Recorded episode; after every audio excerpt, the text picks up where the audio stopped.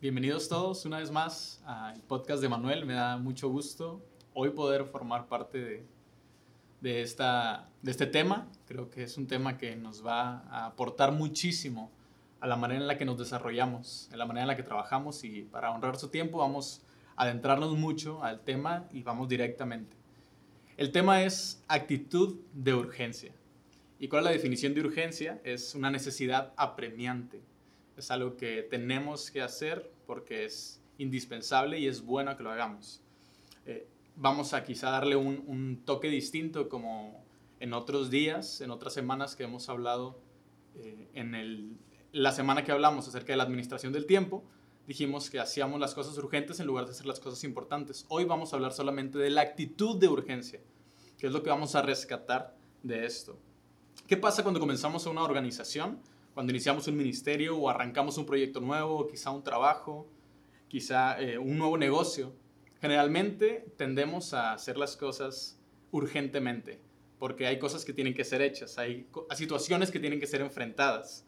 ¿Por qué? Porque tenemos que hacerlo y no hay otra opción, si no nunca vamos a alcanzar el desarrollo óptimo de esta organización o de este ministerio, de este proyecto.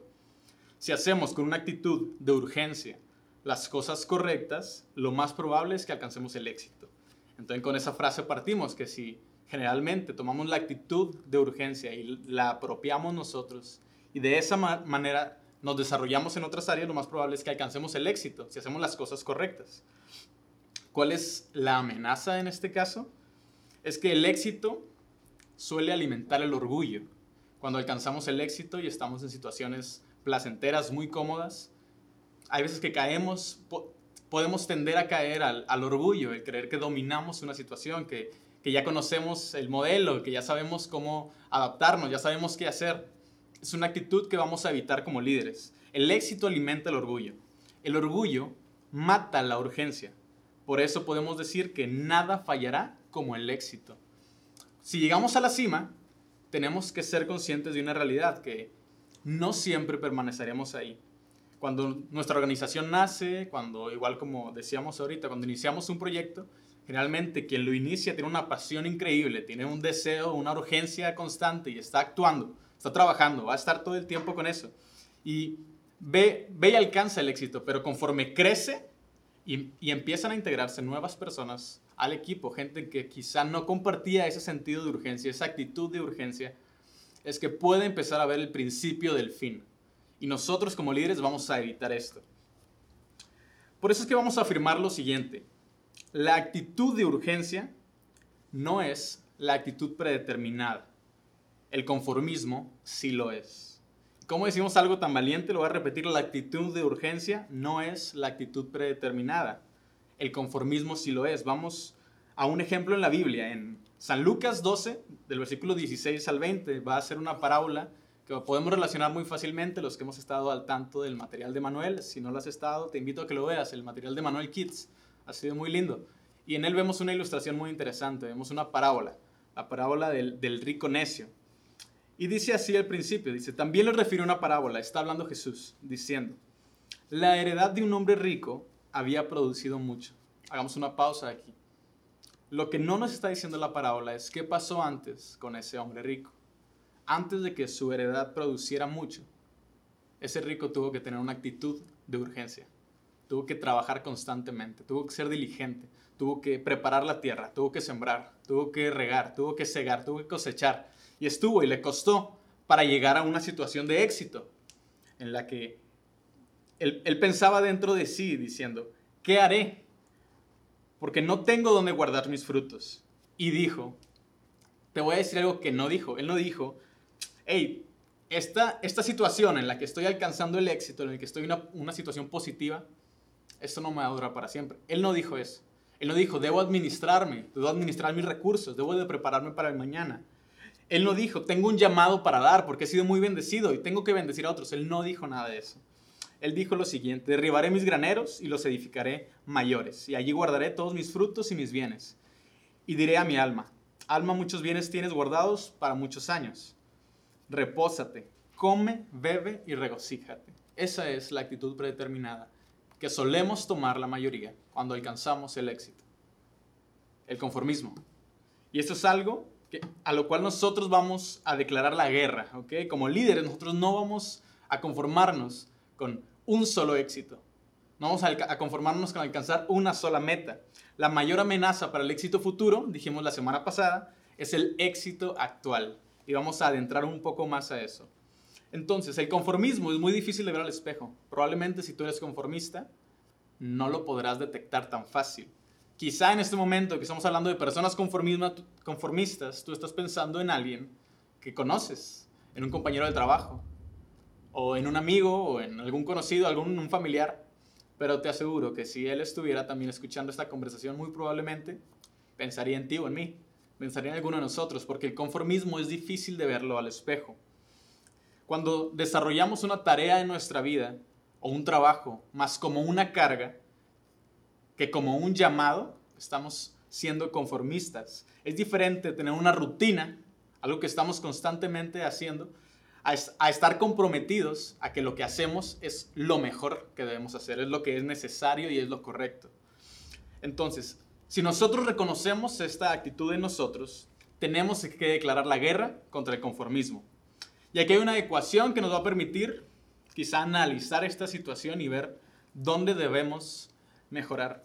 El primer punto, oposición externa más llamado divino más tiempo limitado. Esto nos da como resultado una urgencia sostenida. Te lo voy a repetir. Oposición externa más llamado divino más tiempo limitado nos da una urgencia sostenida. La oposición externa en nuestro mundo de iglesias, nosotros la conocemos, es una oposición espiritual. Sabemos que hay una oposición externa a nosotros, al trabajo de la iglesia. El llamado divino, sabemos que estamos cumpliendo una misión, ¿verdad, iglesia? Sabemos que estamos obrando, que estamos actuando para cumplir la misión que Cristo nos encomienda.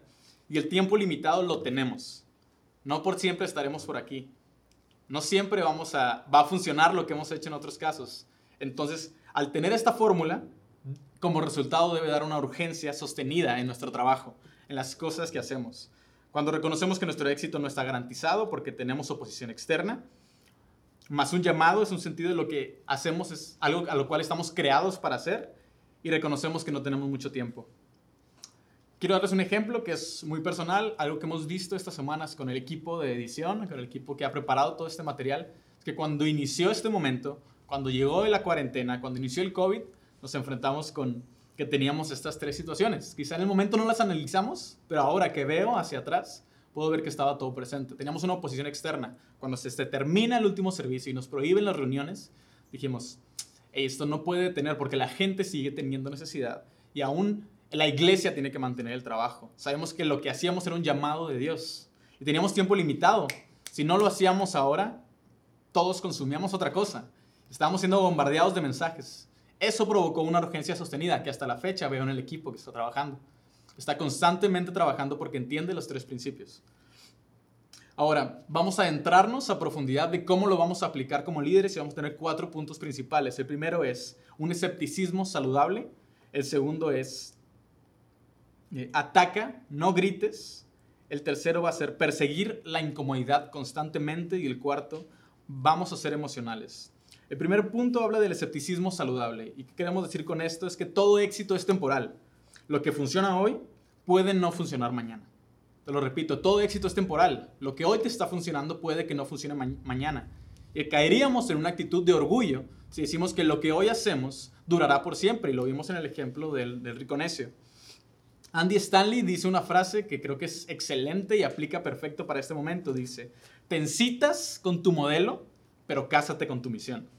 Dice, te incitas con tu modelo, pero cásate con tu misión. Lo que quiere decir esta frase es que la misión nunca debe de cambiar. Nosotros como iglesia entendemos a lo que hemos sido llamados, pero los modelos pueden ir cambiando. A ellos quizás salimos con ellos, nada más tenemos una cita, probamos diferentes modelos, pero nuestra misión, con esa estamos casados, con esa nunca va a cambiar. Y eso lo hacemos en nuestro liderazgo. La pregunta, en este caso, en el escepticismo saludable, que nos ayuda a entender esto, a ver que hay una oposición externa es, ¿qué está pasando afuera que pudiera lastimarnos hacia adentro y lo podemos ver en este momento. En primer lugar, podríamos ver ahorita aplicando en esto, y creo que tú lo puedes aplicar en tu organización, en tu trabajo, acerca del escepticismo, ¿verdad? ¿Cómo, ¿Cómo sería muy bueno que lo aplicaras? ¿Qué está afectando afuera de tu organización? A nosotros como iglesia vimos estos, estos casos, que es el distanciamiento social. Nos vimos obligados a separarnos de la gente que amábamos, ¿no? De nuestra iglesia, a los que congregábamos constantemente, al equipo de trabajo. Nos tuvimos que distanciar. Las personas no ven una necesidad de Dios, eso es algo que ocurre en nuestra sociedad actualmente. Si antes la gente eh, no veía, no iba constant, no frecuentaba la iglesia constantemente, la estadística decía que el promedio de personas que tenían acceso a las iglesias iban cuatro veces por mes y la estadística iba hacia abajo. Llegó hasta tres veces, o en algunos lugares hasta dos veces por mes. Y ahora, ahora la estadística podría convertirse en cero si no, si no obrábamos, ¿verdad? Si no hubiéramos actuado en el momento preciso. Entonces, otro tema puede ser, por ejemplo, el problema económico local e internacional que vamos a enfrentar a causa de esta crisis. Son cosas que tenemos que contemplar, que tenemos que tomar en cuenta y que nos ayudarían a entender que lo que hacemos hoy va a tener que cambiar mañana. Nos genera un escepticismo del trabajo que hoy estamos realizando acá al equipo. Quizá el día de mañana lo que tengamos que hacer sea algo totalmente distinto, pero estamos listos porque estamos comprometidos con nuestra misión. Y sabemos que si hay que cambiar lo que estamos haciendo hoy, lo vamos a hacer. Entonces, el escepticismo saludable nos enseña que todo éxito es temporal. Lo que funciona hoy puede no funcionar mañana. Te citas con tu modelo, pero cásate con tu misión. Y necesitamos tener fe y miedo cuando tomamos riesgos. ¿Por qué? Porque la fe que tenemos cuando iniciamos un proyecto, tenemos que abrazarlo, tenemos que confiar en lo que vamos a hacer, porque las indicaciones son saludables, porque planificamos para, para tomar una decisión, ¿verdad? pero también tenemos que tener miedo y reservas a causa de que hay oposición externa y las, las circunstancias pueden cambiar. Justo como, como, nos pasó ahora, las circunstancias cambiaron, pero gracias a Dios nuestro pastor actuó rápidamente y nos, nos apoyó en este proyecto y hemos iniciado esto. Entonces, si nos pudimos haber quedado en la posición de no, o sea, nosotros vamos a mantenernos y pues ni modo de esperar. Pero claro que no, lo que hicimos fue adaptarnos porque quizá lo que funcionaba ayer antes del COVID no iba a seguir funcionando después del COVID. Y quizá el día de mañana, cuando ya pase el COVID, lo que así hacemos hoy no vaya a ser lo que funcione mejor. Pero tenemos que estar listos porque estamos comprometidos con nuestra misión. En segundo lugar, ataca, no grites. Así como nuestra organización crece, el movimiento naturalmente se detiene.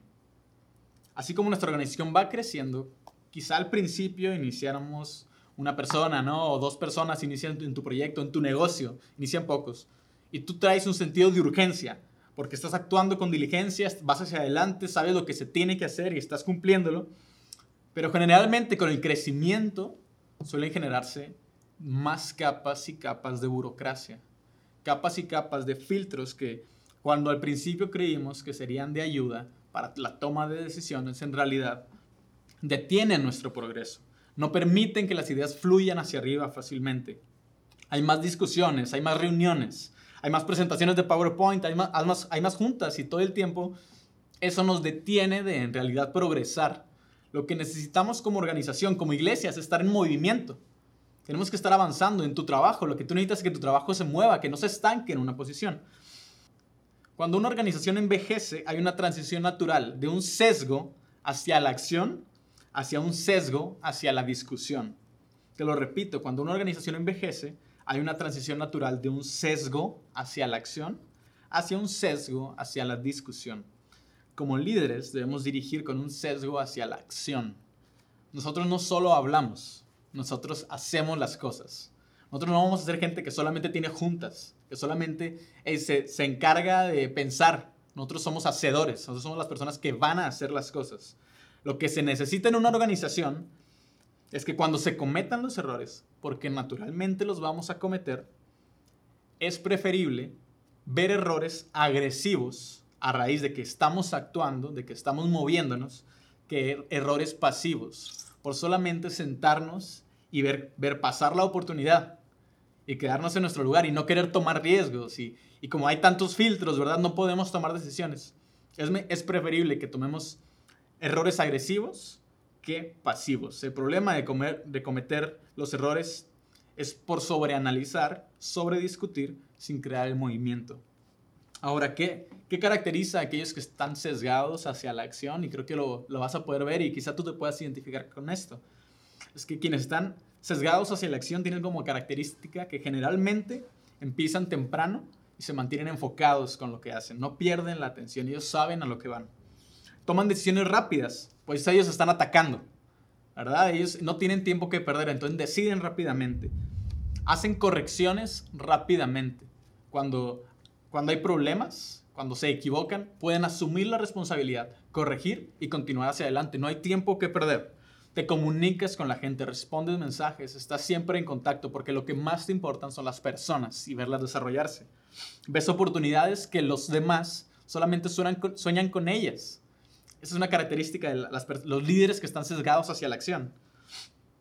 Sabes lo que se necesita hacer y nada te va a detener.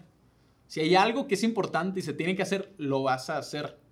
¿Verdad? No, no hay algo que sea demasiado importante como para que tú no lo puedes hacer o no hay un líder demasiado importante como para que las cosas que en realidad son importantes las haga otro. Un líder sesgado hacia la acción las hace, hace y lo que es necesario hacer. Y tiene sus reuniones a tiempo y termina a tiempo. Todas sus reuniones tienen un propósito, no son juntas y juntas y juntas sin un propósito real. Nunca cambiaremos el mundo por tener una junta. Eso, eso no transforma el mundo. Una reunión nada más no transforma el mundo. La acción sí estas personas están yendo siempre hacia un lugar, saben que están en una misión. Por eso cree que hacía un comentario sobre este material y decía que sus líderes hacían risa de él, porque él dice que quienes, quienes están sesgados hacia la acción caminan rápidamente, están avanzando todo el tiempo, están caminando más rápido porque saben que están en una misión, tienen algo que cumplir, siempre van hacia algún lado, no tienen tiempo que perder.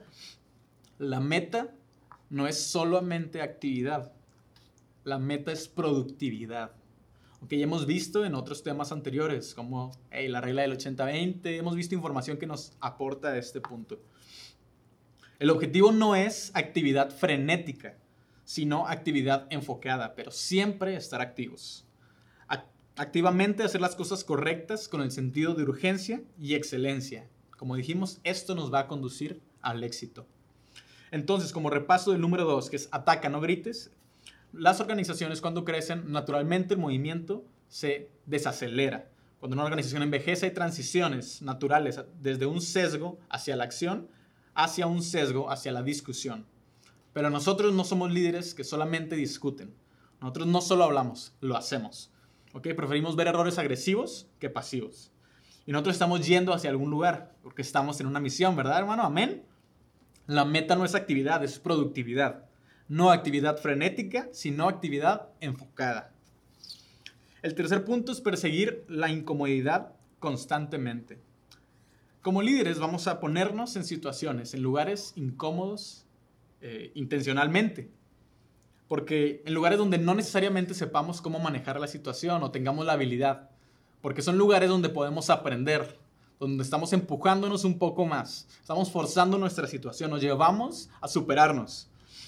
Las comodidades son el enemigo del progreso, ¿verdad? Cuando estamos cómodos, no vamos a progresar en ningún momento. La zona de confort es cómoda porque es familiar, no porque sea saludable. Te lo repito, la zona de confort es cómoda porque es familiar, no porque sea saludable. Lo que quiero hacer como líder es encontrar la comodidad incómoda. Cuando como líder me sienta cómodo, tranquilo, sin problemas, eso me tiene que incomodar. Entonces, si estoy cómodo, en realidad estoy incómodo por dentro porque sé que no estaré creciendo, que no me estoy superando, que no me estoy desarrollando. Entonces, si estoy incómodo, bien. Sé que estoy en el lugar donde debo estar, sé que puedo superarme, sé que voy a aprender en esta situación. El crecimiento y la comodidad nunca coexisten. Esta es una clave muy importante y creo que como líderes tenemos que abrazar esto. El crecimiento y la comodidad no coexisten. Nos va a llevar a, reestirar un poco nuestras metas, a, llevarlo al límite, a exprimir nuestra misión. Porque tenemos como líderes para estar constantemente persiguiendo la incomodidad, tenemos que establecer objetivos específicos a corto plazo y que sean memorables. Se lo repito, tenemos que establecer objetivos específicos a corto plazo y que sean memorables. Como líder necesitamos metas alcanzables. Y te voy a dar un ejemplo que leíamos en el material que, estábamos viendo. Decía que un día el, pastor Craig estaba, ellos son una iglesia que tiene diferentes campus en diferentes estados de Estados Unidos, tienen muchos pastores. Y siempre están abriendo grupos, grupos pequeños. grupos como los de conexión, con los que empezamos en la iglesia este año. Pero tienen un número, el cual es, indica que también está progresando un campus, que también está progresando una iglesia en un área. Y había una iglesia en específico que no estaba abriendo grupos. Entonces un día llegó y habló con el pastor, tuvo una reunión. Y dice, a ver, necesito que te establezcas una meta. Necesito que me digas cuántos grupos vas a abrir. Y el pastor le decía, bueno, pues no sé, quizá 100 eh, grupos, 75 grupos en un año. Le dijo, y 75 mm, grupos en un año, dices, para seis meses no vas a tener el mismo enfoque que tenías al principio, y en un año menos, y 75 es demasiado para iniciar. Eh, estira un poco esa meta, aprieta un poquito ese objetivo, y lo fue empujando y lo fue guiando. Y dijo, ¿qué tal 50 grupos en seis meses? Mm, un poco más.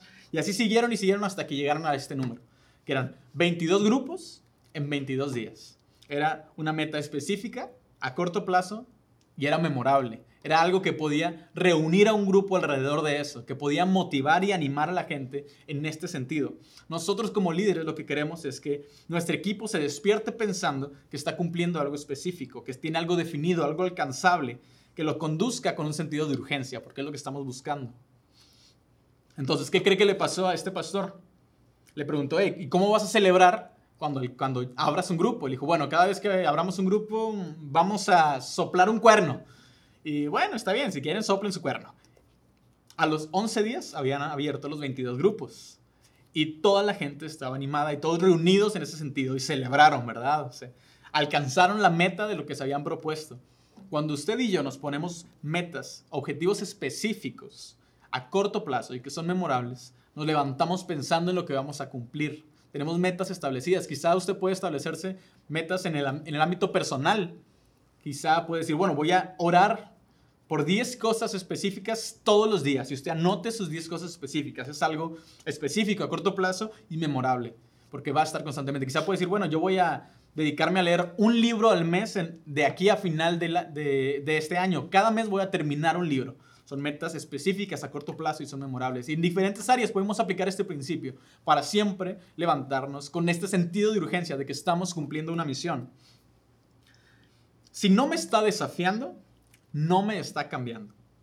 Y como líder, si entramos, como dijimos, en la situación de confort, eso no nos conviene, eso no nos ayuda. Tenemos que estirar y, llevarnos a la posición en la que estemos saboreando la incomodidad. Entonces esto es lo que necesitamos en un objetivo, que sea específico, medible y definido. Específico, sabemos exactamente lo que queremos hacer. Medible, podemos saber si lo alcanzamos, si no lo alcanzamos, si nos quedamos cerca con la estrategia que usamos y definido es que sabemos cómo lo vamos a conseguir, qué plan vamos a seguir para, para alcanzar este objetivo. Entonces, tu plan no tiene que ser perfecto, solamente ten un plan. Como hemos visto en, el primer tema que tuvimos, eh, un plan promedio implementado ahora es mejor que un excelente plan implementado dentro de un mes. Y el último punto es vamos a ser emocionales. Algo muy interesante es que a las personas, los hechos no mueven a las personas. La emoción evoca la acción.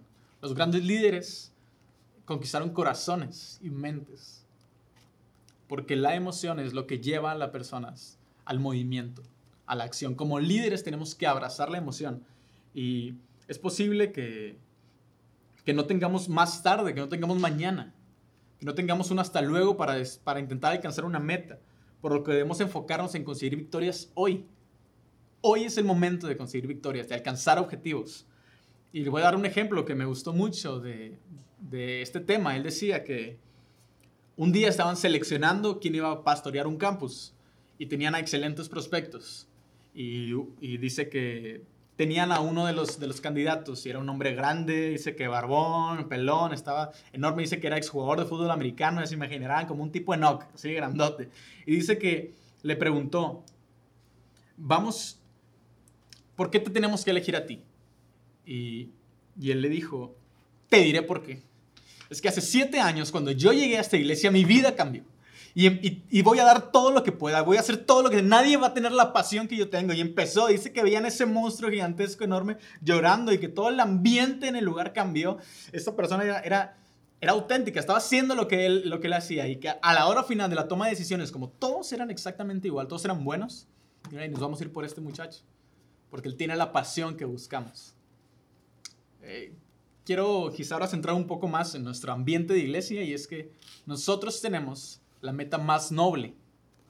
Nosotros no estamos en el negocio de venta de casas, no estamos en el negocio de venta de autos, de venta de muebles. Estamos en el negocio de salvar vidas. Usted y yo tenemos la razón más noble por la cual levantarnos todas las mañanas entendiendo que tenemos un propósito y que cumplimos una meta. No estamos aquí simplemente dirigiendo eh, a personas hacia ningún lado, todo lo contrario. Estamos transformando familias. Las semanas pasadas que hablaba con el, hermano Pablo Ceja, decíamos, es que si solamente, ¿verdad? Una, una madre entendiera principios como estos y, y toda su casa viera el impacto que tiene, y solamente un padre tuviera ese, ese contacto con su familia, eh, veríamos una transformación y valdría la pena todo el trabajo que hemos hecho. Y eso es exactamente lo que usted y yo estamos haciendo. Por eso nos levantamos. Por eso el equipo de producción se desvela noche tras noche. Por eso los muchachos de equipo, por eso el pastor está haciendo tanto esfuerzo. Porque sabemos que estamos en una misión estamos cumpliendo un objetivo. Y no solamente nos levantamos sin un propósito, sino todo lo contrario. Usted también tiene un propósito. Y usted también, al ser líder de nuestra iglesia, tiene un propósito enorme y genial. Y queremos que eso lo abrace que use esa emoción, esa pasión en su corazón, eso que arde dentro de usted y lo abrace y tome eso para avanzar.